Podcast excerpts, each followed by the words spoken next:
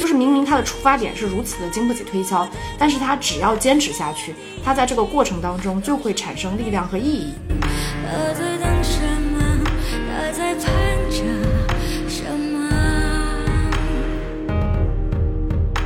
其实观众你体验到你就体验到，你体验不到就是体验不到。甚至比如说我体验到，我跟你去描述的时候，可能在中间都存在一定的障碍。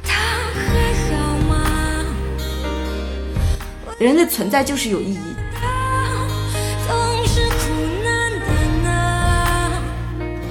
欢迎收听电影疗养院。大家好，我今天是一直在跟存在主义虚无对抗的小猪猪。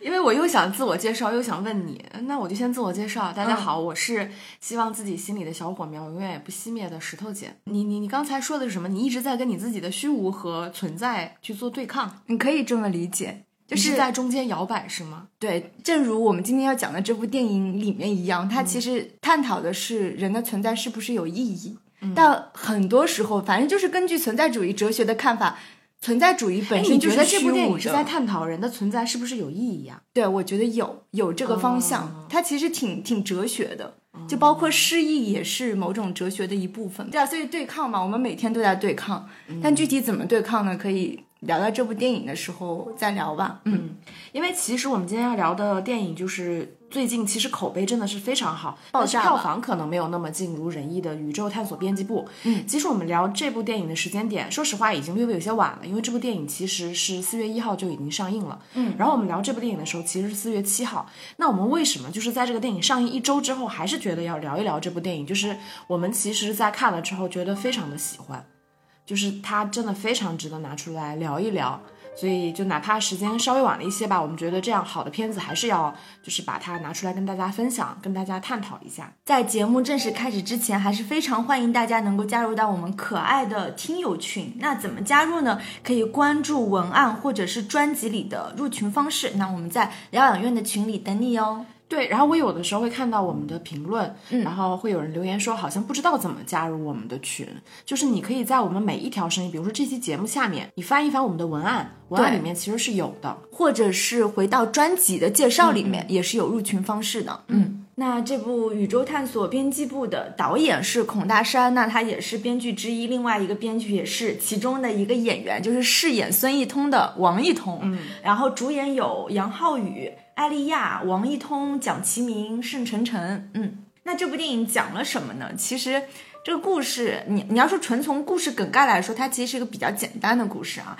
就是一个中年男人啊，男主角唐志军，他是一家诞生于上世纪八十年代的科幻杂志，叫《宇宙探索编辑部》的主编。但大家也知道啊，现在就是杂志社就是日渐潦倒，所以呢，这个唐志军呢也变成了一个比较穷酸潦倒的。而且就是跟妻子离婚了，然后他的女儿也自杀了，这样子的一个人物。但他几十年如一日的，就是非常痴迷于寻找这个外星人。终于有一天，他从他家的电视机上啊，接收到了一个疑似来自于宇宙深处的异常信号，就包括他后来在网络上看到一些怪异视频等等。于是呢，他就组成了一个《西游记》的团伙，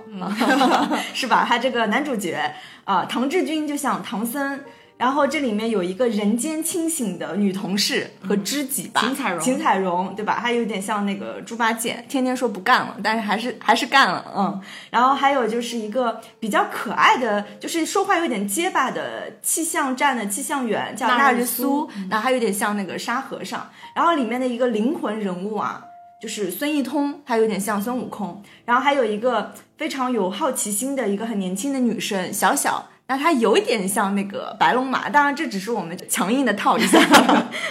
所以就是这一群人呢，就踏上了寻找外星人的旅途。嗯，那你看完这部电影，就是第一个感觉是什么？其实我看，因为这个电影它是那种篇章式的结构嘛，其实前面几章就是主要围绕这个。就是唐志军特别中年 loser 那种潦倒的时候，我一度有点犯困。然后看到后面几章的时候，就他们开始踏上寻找外星人路的时候，我一下子就是来了精神。我就觉得这部电影是可以让我们作为观众解读很多、思考很多的电影。而且刚刚有说了，我觉得它特别像《西游记》，甚至又很像《堂吉诃德》。所以我就觉得它它挺奇妙的，它有种像《堂吉诃德》和《西游记》的那种中西结合体，嗯，对吧？它的一些人物形象，包括精神内核，什么叙事手法、喜剧元素，真的跟《堂吉诃德》很像，嗯。然后我会觉得这是一部就是描绘有点过时的浪漫化的一种理想和现实矛盾的这样一部电影，嗯。那石头姐，你因为当时是你先看的这个电影，然后你强烈安利我说一定要去看这个电影，为啥？因为这个电影之前其实说实话，就是他在平遥首映的时候，距今其实已经蛮长时间了。嗯，所以到他上院线的时候，我觉得中间其实影迷的群体是积累了很多的这个期待值。嗯，包括我觉得大家在看，虽然说最后我们才票从票房来看，它已经上映六天了嘛，目前其实票房只有三千万左右。嗯，它的票房成绩肯定不是很理想，但这个片子本身投资也不怎么高。但总体来说吧，我觉得就是期待值还是很高的。但是你到电影院去看的时候，你会发现。可能不论别人怎么给你剧透，但是你自己去看这部电影的时候，他给你的那个感觉仍然是非常打动你的。它不是像小猪猪说，我这个剧情是什么什么，唐志军是什么什么样的人，这个团体什么什么样的人，你就觉得哦，这个片子好像我形成了很清晰的认知。嗯，但反而是你去看这个片子，你会发现这个片子它有非常非常多的层次，无论是它表达的这个时间段，比如说它从八十年代到二零二零年吧，我就算这个时间点，它中间四十年中国的这个巨变，包括像唐志军，他其实算是个六零后嘛，这一代被时代抛弃的人，以及他们曾经风华正茂的时候体会到的，像你说的那种过时的浪漫的极致的东西，我觉得，或者是说你在从中间感受到的一些。可能你自己的失意和不如意，反正你在这部电影里面，我觉得都能够找到非常切身的，能够投射到你自己身上真实体感的那部分东西。然后同时，它其实是包了一个非常好的软科幻的这个壳子。嗯，所以我在看的时候，我是觉得这个片子在当下这个语境来看，真的是非常非常打动人心的一个一个片子。因为我自己内心的感受是，那可能也是我自己，我我不不能说它是一个群体性的东西，但是它至少对我自己来说，我觉得我现在其实就是处于一种内心深层非常的不安，跟可能还有带带有一些忧郁。然后带有一些悲观消极的那种情绪里面，它可能是比较深层的。日常我可能还是会比较开心，嗯，但是当我看到这部电影的时候，我就觉得它好像投射到了我内心深处的那种情感的东西被召唤了出来。所以看的时候，我就会觉得非常的打动我。尽管它非常的晃，这一点让我就是很难接受。但总体来说，我觉得这部片子就是我甚至看完这部片子，我会感觉到这才是中国未来科幻片一个非常值得去尝试的方向。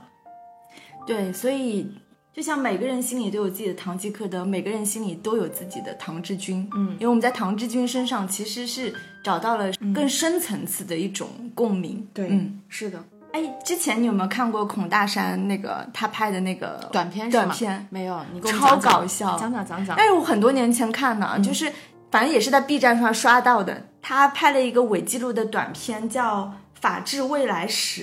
完全就是一个就是什么央视四套，然后就是他讲述一个团伙因为拍文艺片然后被抓进监牢的这样的一个故事，就是特别荒诞，但又带一些喜剧感，但是又是那种一本正经的胡说八道，所以你还是跟这个片子风格有点像吗？会有一点点像，因为这个片子其实很多人都在讨论，它也是一个伪纪录片的拍法嘛。嗯对，的所以他早年的短片已经看出有一点他的风格，就是那种一本正经的跟你荒诞的在制造某种喜剧。嗯那我们现在来聊一下这个电影的一些优点吧。嗯你觉得这个电影有什么做的特别好的地方吗？我觉得它的优点，首先就是它的这个形式就是伪纪录片。我发现这个形式这几年，无论是在美国还是在国内，真的被运用的越来越多。对吧？早年伪纪录片其实是因为恐怖片嘛，就基本上是伪纪录恐怖片这个形式突然就出圈了，很多人都在拍。然后这两年突然觉得伪纪录片就是在国内也慢慢的流行开来了。嗯就像我们前段时间看了一部电影，就是《了不起夜晚》导演马凯，嗯他之前几年也拍了一部就是《中邪》，就是一个伪纪录片，当然它是恐怖片。但是《了不起的夜晚》其实它里面就是范丞丞他们那个团队拍的那个短视频，对其实也是用也伪纪是一种伪录片对，也是那种去制造一些恐怖的感觉。因为纪录片它的风格，就是或者说纪录片整体来说，它给大家最直观的感受就是真实。因为你既然说是纪录片，就证明我拍的就是一个真实的东西。所以当他把伪纪录片，因为大家知道所谓纪录片的手法，就是常规认知里面的，可能是一些手持比较晃，画面比较粗糙，感觉比较廉价。嗯，然后呢，它但是它其实会有一种伴随感。这种伴随感，我觉得就是它可能比较能够直接被运用到恐怖片的一个原因。就是我可能没有那么多钱制一些非常精美的布景，但是我通过伪纪录片的这种，比如说手持啊、摇晃啊、惊叫啊，然后一些模糊的画面、碎片化的东西，会让你有一种这个东西是真的的那种错觉。我觉得这个其实是可能很多低成本的片子，然后也同时想要去走一些真实的感觉，他们会去用这种手法来拍。对，因为就是导演拍电影本身就是一个要创造一个很假定的环境下，嗯，对吧？你用一些表演啊、调度啊、什么灯光、摄影来配合你完成这种假定的设定。嗯，但伪纪录片它这个假定的设定就是现实，对对吧？所以你通过各种技术手段或叙事方式，其实你一直在制造这种现实感嘛。嗯嗯，然后就是通常就是伪纪录片，尤其恐怖片，它其实是所谓的一个那个视角，其实是摄影机，而且是明确我们知晓的摄影机。很多恐怖片它都它的发生的场景都是一帮年轻人，我们拿着这个 DV 还是拿这个摄像机，我们去探索一个什么古宅，对吧？探索一个什么地方，所以我们都知道。这个伪纪录片，我们看到的镜头就是这个摄影机拍到的东西，甚至就是很多恐怖片迷在会挑刺，就是说这部电影就像我们之前聊过那个《灵媒》，就是挑刺说这不是真的伪纪录片，因为很多镜头明显不是来自于这个摄影机。嗯，所以我也想问你，就是因为这部电影它确实是形式上是伪纪录片，但你觉得谁是这个记录者？谁是这个观看者？就跟以往的伪纪录片其实有点差异的。我想先说一下，就是这里就以免听众可能会有一些混淆，我给大家简单介绍一下。比如说我们常规去看一些剧剧情片的时候，你就可以想象，只要你能看得到的电影，它一定都是有一个镜头来代替观众的视角去拍摄正在看的画面。你想，你你能看到什么？其实本质上是导演决定的。对导演说让你看俯拍，还是仰拍，还是就是跟踪拍摄，还是特写、大特写，本质上所有的角度、机位都是导演决定的。他让你看到什么就是看到什么。那传统的剧情片其实他会非常的回避，让观众意识到说你看什么。的存在，对，你看什么是由别人决定的、这件事情，所以他会做的就是所有的镜头剪接切换，它会做的非常的丝滑。嗯，但基本上而言，比较主流、大家比较熟悉的就是一种上帝视角，就是说导演让你看什么你就看什么，它是一种客观视角。还有另外一种，其实就是一种主观的视角，这种视角可能就是来自于呃这个电影里面的角色，比如说我看小猪猪，他以我镜头来代替我的这个视角的位置去拍小猪猪，然后再从小猪猪的视角来拍我，对吧？这个其实就是一种主观的视角。那我们所谓像这部电影里面，我觉得我当时看的时候，这一点也非常的打动我。对其实我当时倒没有那么强烈的觉得说它一定是在以一种。伪纪录片的拍法，但是它确实不可避免的给观众造成了一种极大的混淆。这种混淆感来自于什么呢？比如说我们传统的伪纪录片，它其实会告诉观众，比如说我和小猪猪到深山去，我们带了一个手机，带了一个可能很劣质的 camera，我们去，或者 GoPro 之类的。对我可能会拿我这个东西先拍小猪猪然后可能拍小猪猪，小猪猪说几句话，然后下一个镜头可能就拍我们两个人手里面拿着这个摄像机，明明确的告诉观众说，哎，我们两个人手上带着个东西。对那接下来可能你看到的一些镜头是来自于我们的拍摄，嗯来以此提示观众。但是这部片子其实它非常非常微妙的，嗯就是你比起说它是伪纪录片，我觉得它更像是一种真正意义上的幽灵视角。就是它给观众造成一个什么混淆？比如说唐志军，他经常在家，包括像那个呃秦彩荣，他们有一种就是在接受采访和对话，明确的指向性是我在对镜头说话。当然，这个可能手法大家觉得。很常见啊，就是那种打破第四堵墙，对吧？但是打破第四堵墙的一个明确的呃意义，它其实在这里会有一个差别，就是当我有一个被呃，或者说我有一个对话对象的时候，比如说小猪猪在采访我，我跟小猪猪说的一些对话，就说嗯，这个咖啡有点热，有点凉，对吧？你看你这个衣服什么什么，它其实是有一个明确的对话对象的。那这种情况下，为了避免观众去产生错觉，他一定会拍那个我的对话对象，就是他一定会把小猪猪拍下来。告诉说，哎，这是一个两个人的对话。但是我们会发现，这个电影里面，它一方面让观众觉得这个人他在有一个就是采访对象的同时，他从来没有给你拍过到底是谁在跟这些人物去进行对话。对这个就是在前面会让你产生极度混淆的地方，你不知道到底他到底在跟谁说话，仿佛真的有那么一个所谓空灵的呃东西在跟他们进行对话，但。它而且这个电影在推进的过程中，他会他会强化这种混淆感。就我印象特别深，就是唐志军自己在家里面，然后他的妹妹还是他的姐姐带着他的那个侄子，对吧？对然后两个人外外甥外甥、对带着一块儿来他们家，然后那两个演员应该是一个非职业的演员，然后他们其实在进门跟出门的时候都不自觉的瞟了一眼摄影机的位置，嗯，这个就是一个很可怕的地方，就好像唐志军其实意识不到摄影机的存在，但是陌生的视角，包括这个电影里面其实有一些，尤其是前面，它有一些就是在这个园区里边，就是他们那个编辑部园区里面的生活的居民，他们会不自觉的看向摄影机，对。就仿佛告诉观众说，哎，是有一组人在跟着唐志军他们这个团队来拍，但是你永远也看不到。好像只有这个旁边的人能看到这个人摄影机的存在，但是在其中的像唐志军、秦彩荣他们反而意识不到说摄影机的存在，但是又会跟他产生对话，这个就你在过程中就会产生一种，说实话你细思极恐，是。想一想有点毛骨悚然的那种感觉，它就会让唐志军追寻的那种所谓极度呃庞大的那种呃情绪上的东西，或者是更宏大的东西，比如说外星是否有生命体这种话题，反而就是加深了你的一种错觉感，到底有没有，你也会不知道。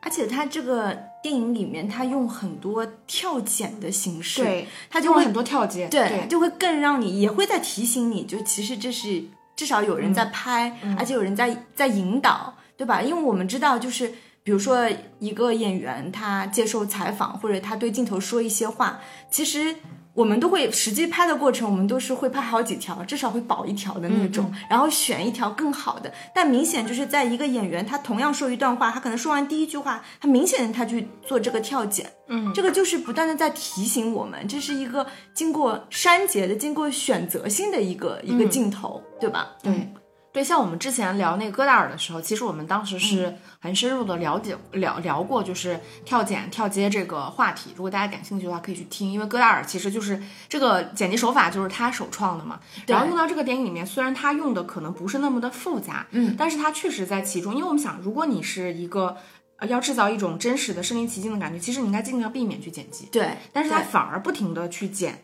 然后去跳两帧，跳两跳几帧，让你感觉嗯，好像就是一直有人在操控你在看什么的那种感觉。所以还是回到问题，你觉得那个摄影机是谁？就代替这个视角的这个人其实我思考过这个问题，我觉得嗯最合理的一种解释可能是唐志军的女儿。哦，你说的我好像突然我嗯后背一凉，然后我当时思考过这个问题，那你你觉得是谁呢？我一我一度觉得这个是唐志军的一个精分体，就是他自己的一个、一个幻想。嗯嗯，当然就是因为那这如果是他对，嗯不只是唐志，因为秦彩荣也有嘛。对所以我就只能就是他们那个小团队的人基本上都有。对对，包括像那个纳日苏，他在那个火车上喝酒的时候，对对对也有一个这样的直视镜头的对话。对嗯，但我所以我，我我也挺疑惑的，我就会认为可能这这某些就是，比如说唐志军的一个幻想，或者他的一个精分体，嗯然后他在跟比如说秦彩荣啊，跟纳日苏进行的某种对话吧。我当时之所以觉得，就是如果从合理性上来解释，如果你一定要去设定一个对象的话，我当时为什么觉得是唐志军的女儿，就是因为嗯这个故事它总体的主体其实就是唐志军他自己的一套旅一个旅程。他为什么会去进行这个西南之旅？然后为了去寻找一个所谓的外星人，去证明说外星人到底真真实存在与否，嗯嗯其实是为了去解答他内心深处关于他女儿当年自杀他无法理解跟消解的那种自责感和愧疚感。所以就是我觉得，如果真的从他的角度而言，那他女儿如果真的就哪怕已经去世了。就是一种幽灵的视角，嗯伴随着他，看着他父亲完成了一场这样，就是到到最后其实是和解了嘛。嗯，他他从剧作结构上而言，我觉得可能是有一些些的成立，但大家没有必要较真儿这个事情。对对对对，因为它本质上是一种叙事手段。嗯对，所以，如果就是在听这期节目的观众很想跟我们交流的话，我就欢迎你们留言告诉我们这个摄影机的视角是谁，可能是谁，大家就是有一个讨论吧。嗯，然后还有就是，其实我还挺喜欢这部电影的，因为之前我看的时候，你我周围好多朋友，包括你，其实跟我说。呃，这个电影其实是有点搞笑的，有一些喜剧的东西在。但我看完前面的时候，我就发现它的喜剧感真的不是来自于台词，也不是来自于某种肢体的动作的喜剧，甚至是来自于某种嘲笑。嗯，就是我我作为观众，我去嘲笑电影当中的人物，就是因为这个人物塑造，他跟现实生活中有一些背离感和不适感。嗯，所以就会产生一种很很荒诞的喜剧。但是我也看到不少人，他其实对于这种喜剧形式他是没有办法去接受的，因为他觉得不是真的，他甚至觉得很尬。嗯，所以我感觉对于喜剧的部分，其实观众还挺两极分化的。但是我也是属于比较慢热的喜剧。其实我到后面一直到他打开那个棺材，就是拿出那个硅胶外星人的时候，我才第一次觉得还是有点有点好笑。嗯，我我当时看的时候，我觉得他这个片子，就大家可能对于喜剧的理解不要仅局限于电影传统的那种喜剧片的那种喜剧。嗯嗯，像我们讲到的所谓南北方什么肢体或者是语言的语喜剧，言对，因为喜剧这种形式本质上，我觉得这就我当然这是我自己粗浅的认、嗯认为，我认为喜剧其实真正高级。的地方在于说，有一种喜剧方式，像这部电影里面描述到的，就是它其实是一种犀利的、诙谐的喜剧方式，它其实是非常，它其实是非常犀利跟刻薄的一种喜剧方式。嗯，为什么它前面会制造一种喜剧感？其实是因为它在上来的时候，它其实剧作要去把唐志军他所处在的这个位置，就是他的那种被抛弃的、孤立无援的，然后有点像神经病一样偏执的那个孤立无援的状态，跟他落魄的状态拍出来。那怎么去表现他的状态呢？其实摄影机或者是故事叙事的主角，其实是要站在普罗大众对于这种人物看法的。一个情况下，就我们其实当时是处在一个高姿态去看待唐志军像小丑一样，他的窘迫，他的落魄，包括他的所有坚持的那些不合时宜。就因为我们最最开始你的视角是在这个位置，你去看他，所以如果是比如说很多观众他其实不是那么高姿态去看，或者是说他对这种喜剧性比较敏感，他可能上来就会接受不了，他就会觉得说你为什么要这么去挖苦一个人？但其实我觉得这个本质上他在电影手法里面，你可以认为它是一种先抑后扬。本质上导演并不是不认同唐志军这种人，他本质上是认可这种人的，但是这种人他真实存在的生活境遇是什么？他只是以一种比较夸张的喜剧性的手法给你表现出来。这些人他在现实生活中里面就是这样的。比如说我在现实生活中里面真的遇遇遇到一个很落魄的中年人，他可能做一些非常搞笑的或者是很不合时宜的，比如说在街头，对吧？嗯，那我可能当下也会去发笑。但是我其实我觉得这个片子拍出来意义是你要去反思你为什么会发笑，你为什么会觉得这个人是好笑的。我觉得这种可能是这个电影里面它比较，所以它的目的，我觉得本质上是让你去思考你发笑这件事情，而不是真的只是为了让你单纯去笑。你自己觉得哪一场戏是就是最能引起你发笑的？上来那个就是太空服那个呀，真的太 好笑了，那场戏真的太好笑了。你你是那场戏就对，我觉得那场笑，那场，因为他真的很好笑。我这么说可能也有点，我我觉得我自己内心深处我是非常理解知识分子的那种境遇的。嗯就是本质上，我觉得这个群体他就是很懦弱无能，他他有他还有自己的坚持和自己的世界和价值观，嗯但本质上这个群体他就是在现实生活里面，他可能就是 loser，真正的成功的人是很少的。他们其实是很偏执，然后且不被大家所理解的。然后他上来那场戏的时候，其实我们知道那场戏就是这个杂志社。别说别说他们这种搞科幻的杂志了，就是再主流的传统媒体，其实在现在这个语境下，基本上都已经很难生存下去了。对，除了说一些官媒之类的，嗯那他其实上来的时候就是一个广告商，对他们叫阿波罗，对吧？对然后说要赞助你们这个宇宙探探索杂杂志嗯然后说可能要给你点钱来参观一下你们杂志。其实这个我觉得在正常的你的认知里面，它是一件非常正常的事情。嗯，但是唐志军对对此表现出来极大的这个就是。抵触，抵触对吧？对后来是秦彩荣说你穿一下那个 航空服试一下，什么乱七八糟的，最后被窒息卡在里面。然后就是又是那个消防队，又是救护车，对吧？先后来，然后包括那个大院里面所有的人就在看他们的时候，就那场戏，我真的觉得就把唐志军他那种窒息感，嗯，就是真的拍了，就孤立无援嘛。我一个人仿佛跟你们人群是在一起，但我被困在了一个就是太空服一个虚幻的梦想里边儿，你们没有人能救我，你们如何救我？其实你们是摧毁了我所在的这个壳子。才把我救出来，然后其实我这个被救的过程其实是非常不体面的，甚至所有人都会嘲笑我的那个状态，我真的觉得超好笑的啊！你们知道阿波罗最开始不是太阳神什么什么的，我就觉得那个真的太好笑了。我自己觉得搞笑，其实是在后面我刚刚说那个硅胶外星人的那一段戏，就是我我看过他们的那个幕后，就是他们拍这个电影最初的原型，真的是因为一个农民，就嗯就声称他我小的时候看过那种电视，你看过吗？那种地方台放的，对像像说是纪录片一样，比如说。但有点像解密的对每个那种，某个村什么，我们一睁开眼睛，村口有一个大坑，好像是外星人来过那种非常奇怪的，就是电视纪录片什么的那种伪纪录片嘛，其实也是。对，所以当那个就是农民就是一本正经的在描述，就是他就是跟这个外星人有接触，然后就是他还接收到一个信号，然后打开那个冰箱嘛，打开那个冰箱，然后出现那个硅胶外星人，还有一根那个骨头的时候，那那个真的是戳到了笑点。因为之前其实秦彩荣也不断的就是说唐志军其实就是个民科，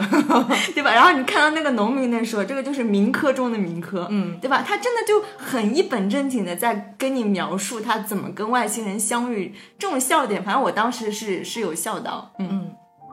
我觉得这个片子里边他，它就是我觉得软科幻其实它有一个很好的地方，就这个为什么为为什么我觉得这个片子它做的非常好，就是你你之前有看过像郝景芳这种科幻作家，他其实主要就是写软科幻嘛，嗯，所以软科幻我觉得它的魅力其实不在于说这个给你去表现这些科幻的技术，就是你脑海中想象中科学的严谨的未来的东西给你呈现出来，它本质上其实是在借用一种所谓科幻科学的幻想的未来式的东西来去思考当下的一些东西，或者是说我们当下人对未来的某种幻想和畅想。那我觉得这个电影其实在这个层面上，它做的非常好的一点就是。它其实没有完全走一种，说实话，你看上它可能是个高概念的片子，但本质上我觉得它其实在落地的时候，比如说像你说喜剧性的部分，它其实没有那么的科幻，它这种 神神叨叨的东西，其实跟我们传统民俗上的东西还有点像，对，就是你感觉它就是真的好像这个小团队就是被这个电视的某一个呃像伪纪录片一样东西对诈骗了，跑到这个地方去，然后就是其实到那到那个地方，他知道他其实就是被骗了嘛，然后但是要继续去寻找。某种看上去明明是假的东西，你继续去探索的时候，就是它会在中间，包括那个什么石狮子，什么中间落了一堆鸟儿，什么又又喷火，就是它它感觉上就是跟我们中国传统的一些，就是我们说神神鬼鬼的那种民俗上的东西做了一些结合，所以你在接受的时候，你不会觉得它，就你会觉得它的落地其实做的非常的很好，非常的好。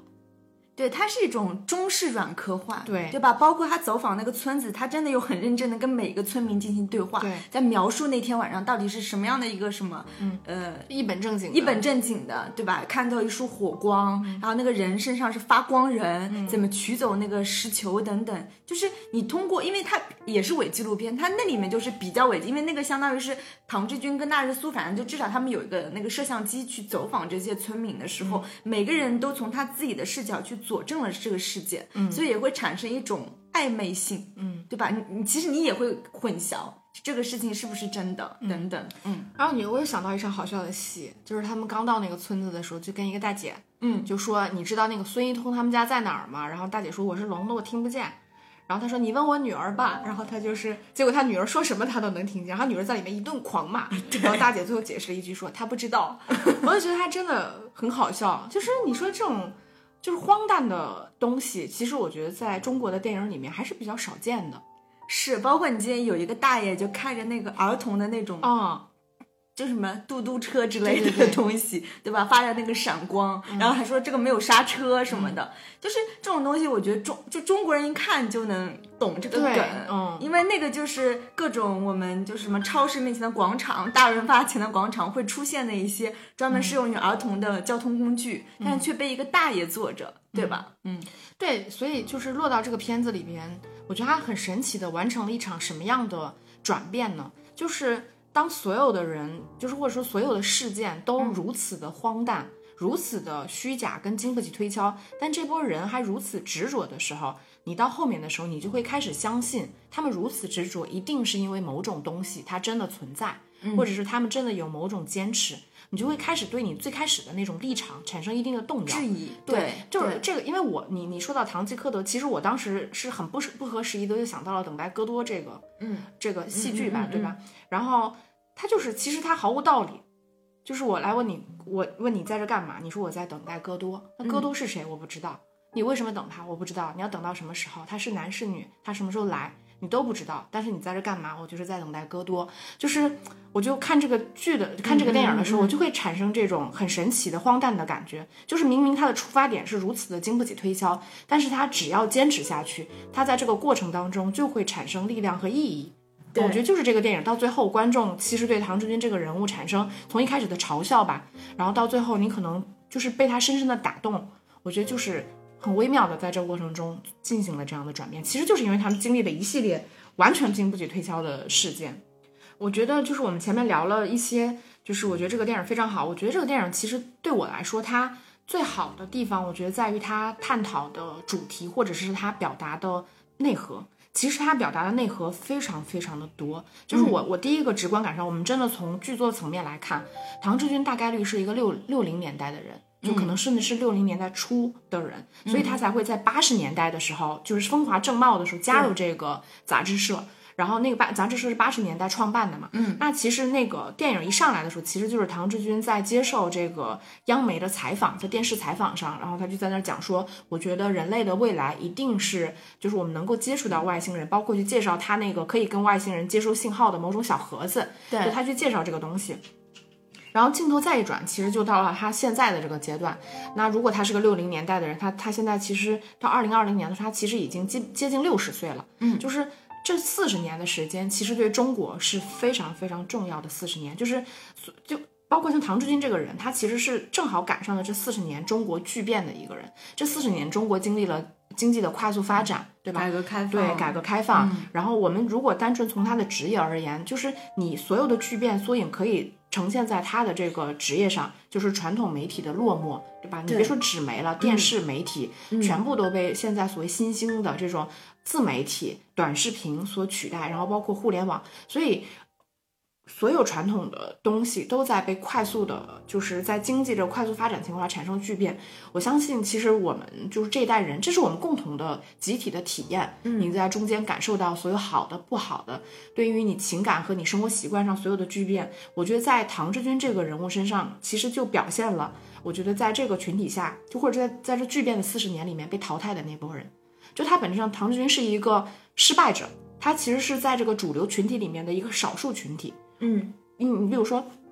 他的家庭生活其实是不幸福的，对吧？妻离子散，然后女儿英年早逝，甚至其实我们到比较后面的时候，我们才知道他女儿在死之前其实是问了他，给他发短信，问了他一个非常终极的问题，就是人类在这个地球上存在的意义到底是什么？嗯，然后唐志军当时因为没有想清楚，所以就没有回答他，所以他一直被这个事情所困扰，就是如果我当时给了我女儿一个完美的答案，她是不是有可能就能活下来？对，这个是他自己的一个心结嘛。但是在前面电影，其实他并没有过度去铺垫他对这个心结的在意程度。嗯，那然后在社会层面上，他从事了一份已经被这个时代所抛弃的东西，包括他自己的身份，其实是一个知识分子。就知识分子，其实在当下，说实话。它其实是一个不受重视的群体，就知识在这个时代并没有那么的被大家所认可和重视，然后所以他再加上他其实你包括他他可能看上去是个杂志的主编对吧？嗯，然后赚起一点威廉的这种讲讲座费，但他去哪里讲座呢？其实精神病院。其实这个暗含的意义是什么？就是真实正常的人没有人愿意听他讲话了。或者说，他其实，在现实生活这个语境里面，他所想表达的那些东西其实是不合时宜的，所以他可能要到就是正常人跟精神病中间边界的那个地带去游走跟试探，就是本质上他其实是一个少数群体。所以这个电影在我看来，我觉得它其实就是在表现这四十年里边被时代所抛弃和剩下的那波不合时宜的少数群体，他们真实的生活生存状态和精神状态。因为我们要知道，不是所有被淘汰的人，他们都是 loser，或者说对是。他们可能真的是，比如说没受过什么好的教育，嗯，或者是说可能，呃呃，没有任何的高智商，不是的。有些人可能就像唐志军这种，他因为坚持了某些人就是不符合主流价值观的东西，我认为外星人就是存在的这种不符合大家价值观的某种信念感而被大家抛弃的。因为主流的价值观是什么？在经济快速发展的情况下，我们要赚钱，我们要买房子，我们要过上更好的生活。就本质上他没错，但是这个才是主流大家所认可的东西。所以我觉得唐彩荣在中间，其实他跟唐志军之间，就是他其实是一个中间地带。他一方面相信唐志军，他他他能够意识到唐志军这个人物身上所具备的价值，所以才会早早的也加入杂志社。但是他他可能也带有某种投机的成分，他认为唐志军买了好多那个望远镜，压错宝了嘛，对吧？是。但是他其实身上又带有某种主流价值观，大家所。判断的那种东西，就是唐志军这个人他不行，所以他在中间其实也是处于一个摇摆的状态。如果他真的是决绝，他可能也不会加入唐志军的那个团队。所以我觉得这个电影就是让我们看到了，就是这四十年这种人是什么样。但我觉得为什么这种。看上去很个体的，就是体验会打动普罗大众。反正它至少打动了我的原因就在于说，我觉得我也是，可能我没有经历过这这四十年，对吧？毕竟我可能更年轻一些。嗯，但是我也觉得我是在这个巨巨变的时代里面，感觉自己是少数群体的那种人。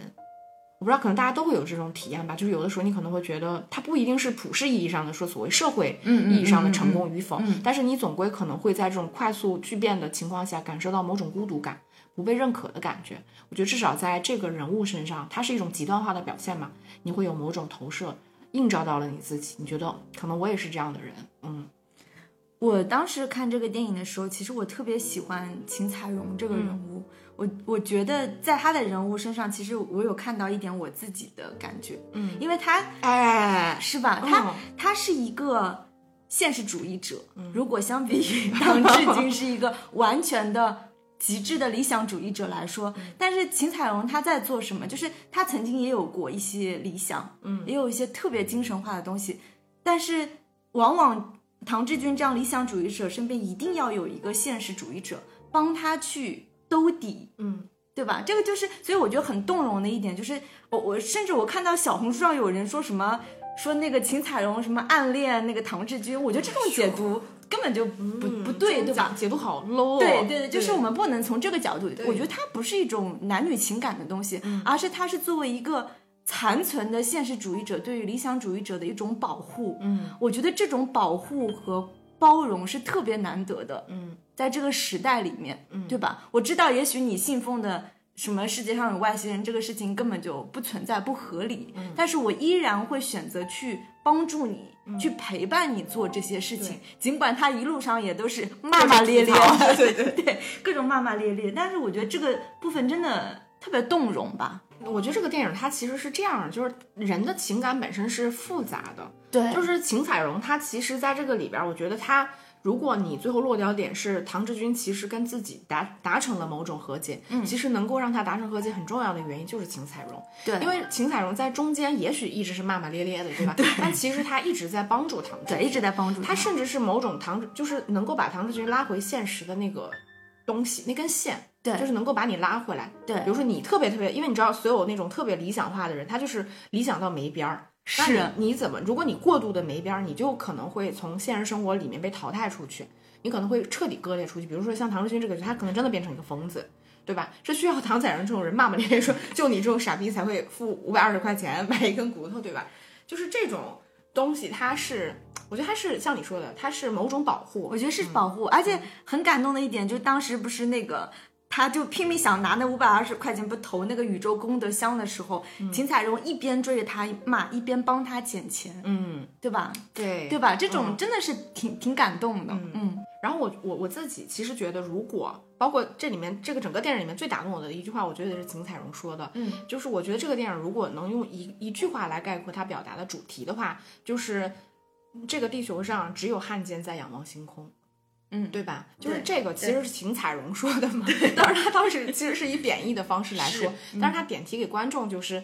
只有唐志军他在相信一些跟我们现实生活里面无关的宏大的东西。其实我觉得这个电影它产生的暧昧性在于说，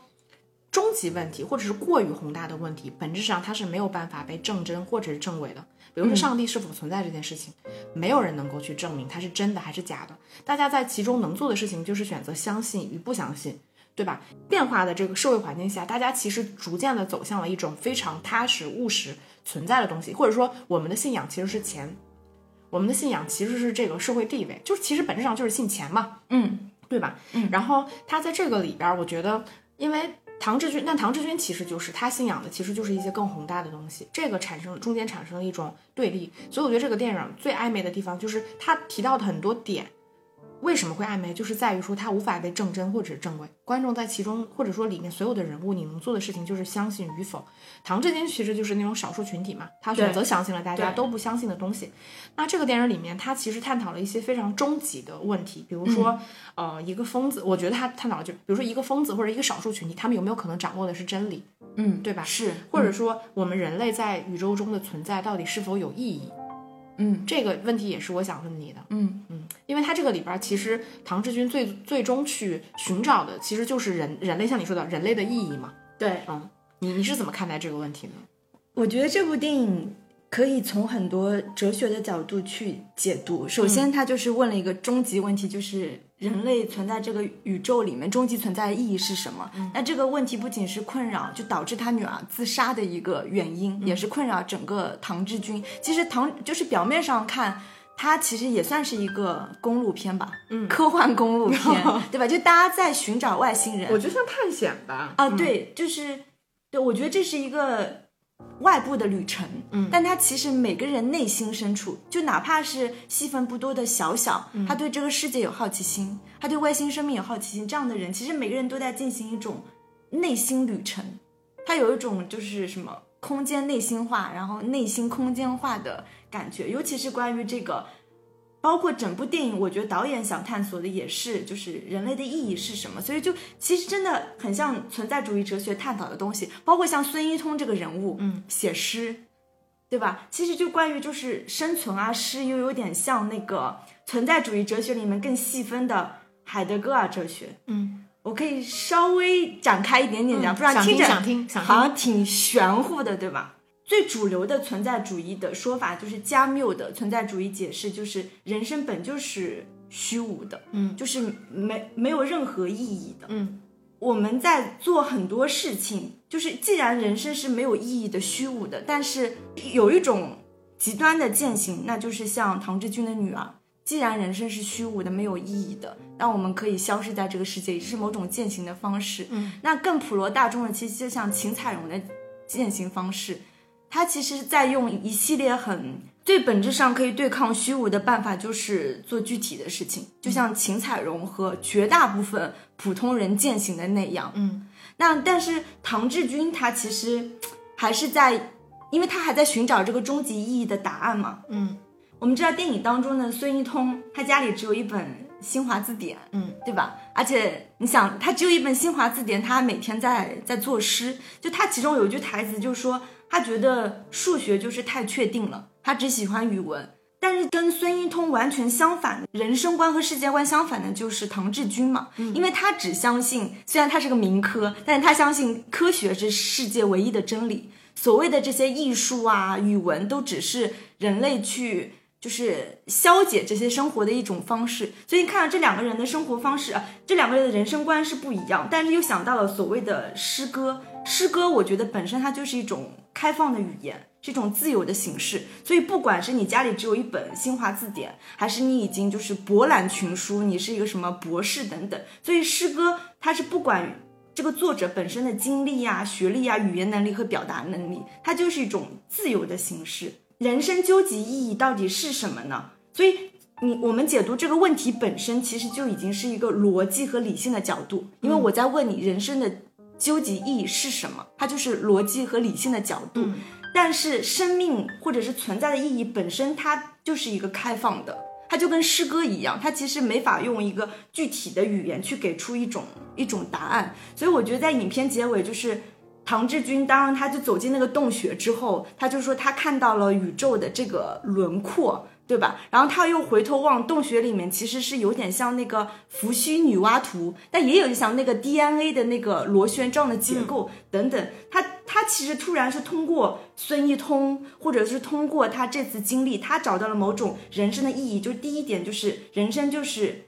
没有办法用一个确定的语言去给出答案。那他给女儿写的那首诗，其实也在也是某种程度上，就是他豁达之后对于这个。存在意义的回答，然后再加上就是他又看到了就是所谓宇宙的轮廓跟那个什么 DNA 螺旋结构，我觉得这也是一种科学和神话在某种程度上达到一种双重的解释啊。还有我觉得最重要的解释就是唐志军他豁达的原因就是他体会到了人类的存在，这个既是一个问题，同时也是一个答案。嗯，人的存在就是有意义的。所以我就觉得，就是孙一通这个人物存在本身，一方面他是形成了跟唐志军的某种对照组，因为他们的人生观完全不一样，一个理性，一个一个感性，一个诗意，一个一个科学。但是又因为唐志军，就因为孙一通这个人物本身，他其实体会到了所谓人生的终极意义，可能人生的存在既是问题也是答案。嗯，我感觉是这样。嗯我我自己的体验就是。我我觉得就是在我们成长的过程中，嗯。就是你无论是我觉得中国人，其实我们就我们这一代吧，嗯，其实我们在成长过程中，我觉得受了很多西方的教育的影响，对。就是可能它是潜移默化的。比如说我们现在其实非常的崇尚理性，对，理性这对种就对理性的崇尚，本质上它是一种西方的观念，就是我们认为嗯。理性的、呃逻辑的思考的东西，最终能够把我们引向一个好的未来，或者是一个好的方向。但是这个事情本质上它是它能够经得起推敲吗？就是理性绝对是好的吗？对对就这个对这个其实本质上是有一些些的呃问题，但是这个就是只是我自己想到。那那我回回到问你的那个问题，尽管你觉得我问的这个问题本质上就是就是逻辑的，对你本身你就期待我给你一个对对对，我我想我想问你的就是，那你最终给我的答案是什么？你觉得你是没有办法用语言来描述你的，就是你自己认认可的对一个是意义是什么？没有办法用语言和理性的东西去描述这个问题的答案。另外一方面，我觉得人的存在就是意义。你你是认可这一点的对是吗？，我觉得人存在就是有意义。所以我在节目开始之之前，我为什么说啊、我是一直在跟存在主义虚无对抗的小猪猪，是因为我一直在做很具体的事去对抗我认为的虚无和无意义。你觉得人类存在的意义是什么？然后，那你给我的回答就是，人类的存在本身就是人类存在的意义。对，你们这种，就是我，我觉得这种这种答案，就是当你无法回答这个问题的时候，你就用你的问题本身来回答你的问题。对啊，对，但是从我自己来说，就是我录到这部电影吧，这可能也是我们两个人人生观的一个差别。嗯，就录到这部电影，其实我们知道这个电影它为了剧作结构的完整，我们只只是说最终结果啊，嗯，它是为了剧作结构的完整，包括它其实过度虚虚飘了之后，它其实要把它拉回现实。所以，他给唐志军内心所有的癫狂，他的这种不切实际，以一个非常现实的理由，就是他女儿的自杀。对，电影最终的落脚点其实也是也是在这件事情。那唐志军其实也是在他看到孙一通可能无论是真实的还是虚幻的，嗯他被一群飞鸟笼罩，然后消失了之后，然后他觉得说啊，包括孙一通跟他说说你就只能到这儿了。其实它是一个疯狂跟现实的一个边界，就是他们俩在那个地方其实是做了一个告别。嗯，那最终落脚点是唐志军还是回到了他外甥的那场婚礼上去进行了一段发言，嗯然后达成了某种和解。其实这个反而是我自己没有那么喜欢这部电影的原因。就是就是我本质上，因为可能本质上我并不认可说 人类的存在就是人类存在的意义本身这个答案。嗯，就是我自己的人生观念，我一直认为人类的存在就是没有意义的。但是我没有到那种说因为人类的存在没有意义，你就要去死的这种程度。是对，就但我本质上我我认为人类就是很渺小的，就是你过度的去，就或者说我我可能认为说，你你人类去思考宇宙这件事情，本质上它可能就是超过了你的认知能力，你强行的去思考一些你自己思考不了的问题，我自己是这样认为的。对，因为这种问题本质上就是哲学问题，对是很终极的，你很难给出一个因为答案。它就像我们说的嘛，这种问题它本质上是没有办法证真或者是证伪的。对对所以做到这部电影里面吧，我觉得，所以我可以理解他电影这样处理，包括它整个剧作，包括叙事故事，最后你会觉得它是完整的。但到落脚点的时候，其实我没有那么喜欢他把所有这个人关于终极问题的思考落在一个现实的，就是自己内心或者情感的一个东西。我会觉得你把一个很大的东西，最后落到了一个非常小的东西。这个小，我觉得是，而且是一个非常真实的存在的东西。就还是像回到你那，它其实还是用了存在去解决虚无。对，就是这个落脚点是我没有那么办没有办法那么喜欢的，就是因为它它开的太大了，它前面把所有的终极的浪漫的东西全部给你表现之后，最终回归到一个小的点。它在剧作上当然是成立的，而且导演做的也很好，是但是就是从我个人的体验出发，我就没有办法那么的接受这一点。那我可以理解，那你这就是你觉得这部电影比较大的缺点是吗？哦，我觉得这个电影缺点一个是就是它落脚点放在亲情上面，它回归到了一种主流的常规的，就是电影叙事的做法上面，这个是我不喜欢。还有一个我我我可能也没有那么喜欢的这个电影的一个部分，就是它太晃了。这个也是我不喜欢的，尤其你坐前排，你知道你买不到票，我还坐在后排呢，我坐在前排给晃死我了。晃，嗯就是我，因为我前面就是一上来就很被这个电影吸引，嗯所以我就看得很认真。但是我看着看着，我就突然意识到不对了，就是因为它越到后边，它越晃。对因为它到前面的时候，它其实基本上是一些就是室内的就是戏份，嗯，它其实因为这个电影很这个打引号的缺德，嗯就它很缺德的一点就是它不只是晃。它为了营造一种就是真实感嘛，所以它在晃对，它还不停的推拉，这点就会让观众更晃。就是你其实人眼就是人的视觉是没有办法跟着摄影机的速度真实的去体验推拉。我我我必须，比如说我想近距离看小蜘蛛，我必须走过去，或者是骑个车，无论我怎么到他们，你的速度是不可能像摄影机推拉那么快的。所以你在你的视觉在承受一种你其实超过你视觉承受能力本身的这种快速的镜头切换的时候，你的不适感是比较强的。这种不适感如果在小荧幕上还好，放到大荧幕上，它就会放大你的这种痛苦。我就看着看着，我就觉得这就跟我当年看娄烨的那个《风中有朵雨做的云》是一样的体验，就是晃到我想吐，就是它已经造成一种生理性的这种影响。就是这个是当然是小瑕疵啊，这个不影响大家去看。嗯。我我是觉得他还是做的本质上是还是比较粗糙的，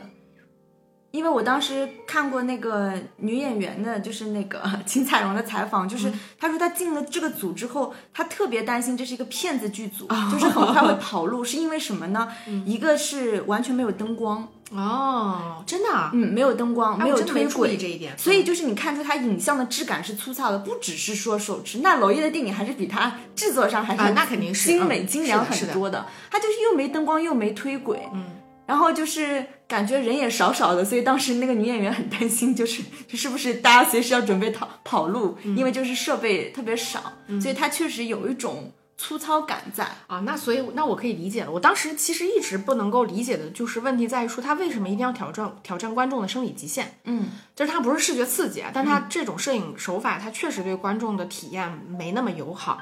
我当时还想说，为什么？这是感觉感受不出来其中的意图是什么。但这样你你就可以解释了，就是因为他的预算比较有限。应该是，包括我觉得他应该，你说他难道真的没钱打光吗？我觉得不一定，他应该就是想拍这样质感的东西，嗯，这样粗糙的伪纪哎，录但是我觉得他不打光不影响这部电影最终给观众的体验。哎，在光线上我觉得还好。哎，嗯，对吧？明亮度啊、色彩我都觉得还是不错的。嗯，而这个电影它确实有一种非常复杂且诡异的气氛。就比如说你前面提到的浪漫的，但它不是一种，它是那种就是过时的浪漫，对，对吧？虚无的浪漫，然后它其实是又是诡异的浪漫。然后你会觉得其中有很多，就他们这几个人踏上西南之旅的时候，就逐渐他们这个旅程变得吊诡了起来。就是什么一对儿就拍婚纱照非常落魄的，就是夫妻两个，对对夫妻俩的小夫妻，嗯，然后再到就是孙一通从一个巨大的那个就是突然消失，嗯，对吧？点着你说我睁我说三二一，你才能够去睁眼的那种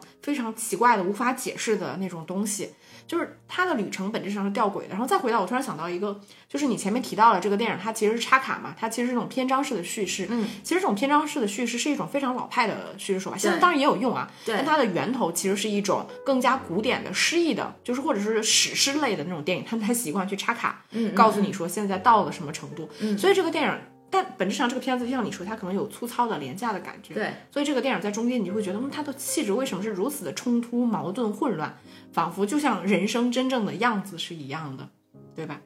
就我觉得这种关于所谓哲学上的，就是人生上的一些终极问题的讨论，那它以一种很复杂的东西捏合在一起，它最终是成立的时候，你就会觉得哦，这个片子是真的做得很好，所以我才会想说，那可能未来的中国的软科幻其实真的可以往这个方向去走。我觉得我们中国是有这种基因的，是可以往这个方向去做，它可以把这个话题探讨的非常非常深，而且这个片子我觉得它非常讨巧，它其实真的探讨了很多敏感且深入的社会问题。对，嗯，这种，但你其实观众你体验到你就体验到，你体验不到就是体验不到。甚至比如说我体验到，我跟你去描述的时候，可能在中间都存在一定的障碍。我觉得这个就是这个片子做的很妙的一点。至少在结尾当中，因为刚刚石头姐说她觉得不是特别喜欢那个、那个结尾嘛，对，但是我我觉得就是唐志军他通过这一系列的西游旅程，他找到了一种一种自洽。哎呀，就照我来看，我觉得这种人就是不可能找到自洽的。这个这种人在这种人在现实生活里面找到自洽这个事情，他就是虚假的。